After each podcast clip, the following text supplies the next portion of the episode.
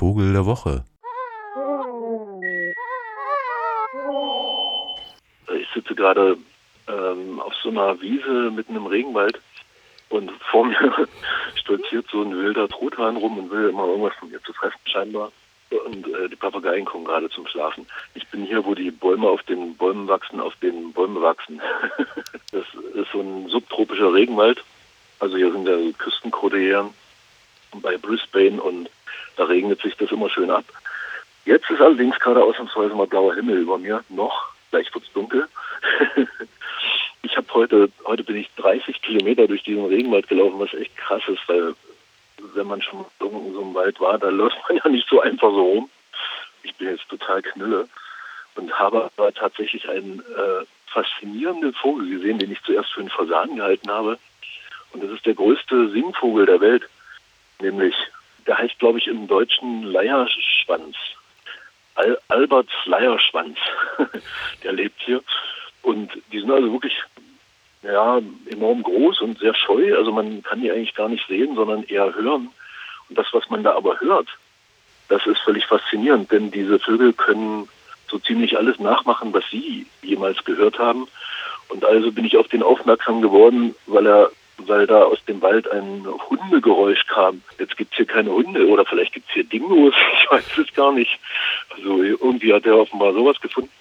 Und dann habe ich versucht mal rauszukriegen, was es noch alles so war irgendein Urwaldmonster hat er noch nachgemacht und ähm, dann glaube ich so ein, ähm, naja, also ich weiß es nicht, vielleicht waren es auch irgendwelche ähm, Begegnungen mit Menschen, die er mal hatte. Jedenfalls waren da eigentümliche Geräusche dabei, wie Metalldeckel, die aufeinander schlugen oder sowas. Und das, das kann der eben. Also der kann, glaube ich, alles. Und dann habe ich so überlegt, dass man eigentlich vorsichtig sein müsste in seiner Gegenwart, irgendwelche eigentümlichen Geräusche, also Verdauungsgeräusche oder so von sich zu geben, weil dann über die nächsten zehn Jahre alle Menschen, die da vorbeikommen, das dann hören werden. Aber wir können mal anhören, wie der so klingt vielleicht.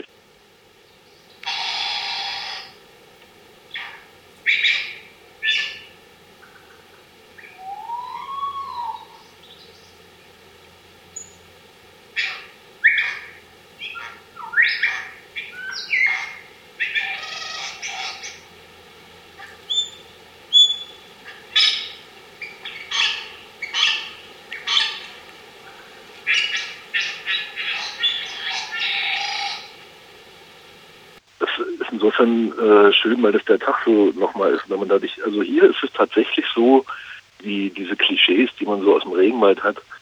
Ähm, ich war jetzt schon in ein paar verschiedenen Regenwäldern und dann ist es immer so ein bisschen enttäuschend, wenn es da ganz still ist und ab und zu mal irgendwas piepst oder äh, raschelt. Und hier ist es aber tatsächlich so, das klingt wie, naja, wie aus dem Film.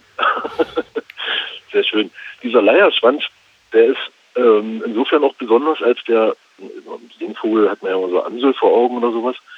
Und der ist ja nun, naja, so Drittel so groß wie ich oder nicht ganz. Ähm, der kann dann auch noch so, wie man es vom V kennt, so mit seinem Schwanz ganz grandiose Sachen machen. Das sind so einzelne Federn, ganz filigran. Und wenn der balzt, dann stellt er die sozusagen auf, wie so ein Truthahn oder Pfau, und wirft die aber noch so nach vorn, dass die wie so eine Art äh, Schleier über ihnen sind und äh, bewegt die dann so ganz zart hin und her, sieht fantastisch aus. Und ist, äh, ich glaube, das ist äh, nicht nur der Vogel der Woche, das ist eigentlich der Vogel der nächsten zehn Jahre für mich.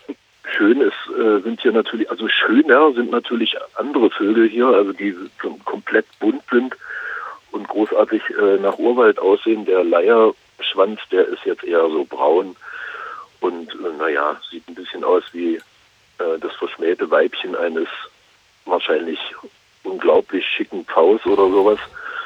Aber ähm, stimmlich hat er dann einiges zu bieten und das fand ich dann doch grandios heute.